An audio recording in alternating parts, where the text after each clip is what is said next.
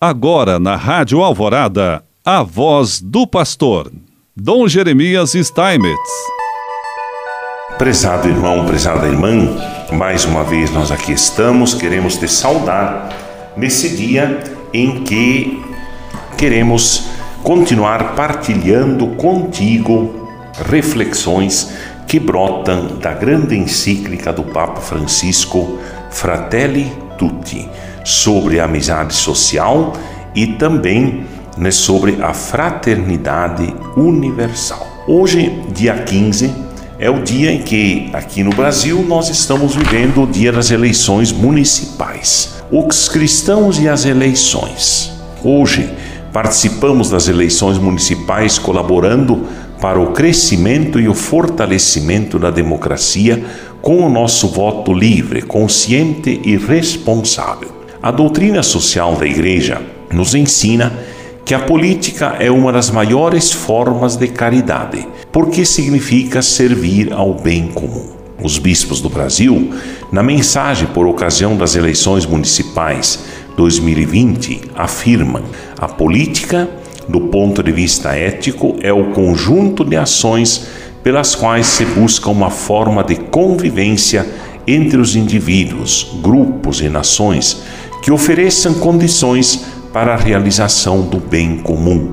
Do ponto de vista da organização, a política é o exercício do poder e o esforço por conquistá-lo, a fim de que seja exercido na perspectiva do serviço.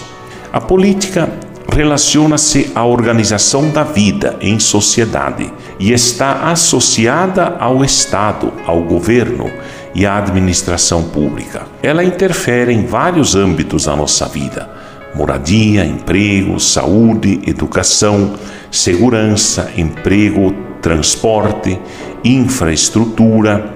A Igreja Católica não apoia nenhuma candidatura, nem se alia a algum partido. Tal postura não é exime do compromisso político, pois o exercício correto da política contribui para a construção de uma sociedade justa e fraterna proposta pelo Evangelho. Buscar o bem comum, que é o maior objetivo da política, é uma forma de caridade. A doutrina social da Igreja Católica dá ensinamentos e diretrizes gerais quanto à postura da Igreja diante da organização política e social dos povos e nações. Essa doutrina condensa alguns princípios básicos, como a dignidade da pessoa humana, o respeito à vida humana, o princípio da solidariedade, da subsidiariedade, do bem comum e da destinação universal dos bens. O magistério da Igreja se pronunciando sobre questões inerentes à vida social e política, não desatende às exigências de uma correta interpretação da laicidade, porque não pretende exercer um poder político nem eliminar a liberdade de opinião dos católicos, mas exercendo sua função própria, pretende instruir e iluminar a consciência dos fiéis, sobretudo aos que se dedicam a uma participação na vida política, para que o seu operar esteja a serviço da promoção integral da pessoa e do bem comum. A Igreja incentiva os leigos que têm vocação para a política a assumirem cargos públicos. Cabe a eles assumir esse protagonismo, de acordo com a exigência do Evangelho de construir no mundo o bem comum na perspectiva do reino de Deus. Já dizia o Papa São Paulo VI: tomar a sério a política nos seus diversos níveis local, regional, nacional e mundial é afirmar o dever do homem, de todos os homens, de reconhecerem a realidade concreta e o valor da liberdade de escolha que lhes é proporcionada para procurarem realizar juntos o bem da cidade, da nação e da humanidade.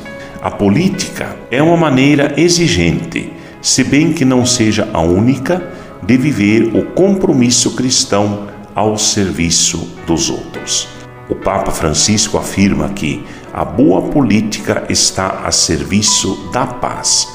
respeita e promove os direitos humanos fundamentais, que são igualmente deveres recíprocos, para que se teça um vínculo de confiança e gratidão entre as gerações do presente e as futuras. Com o nosso voto, autorizamos alguém a governar em nosso nome e administrar os bens públicos em favor do bem comum, assegurando os direitos de todos.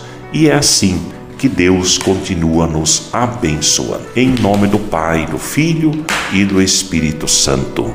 Amém.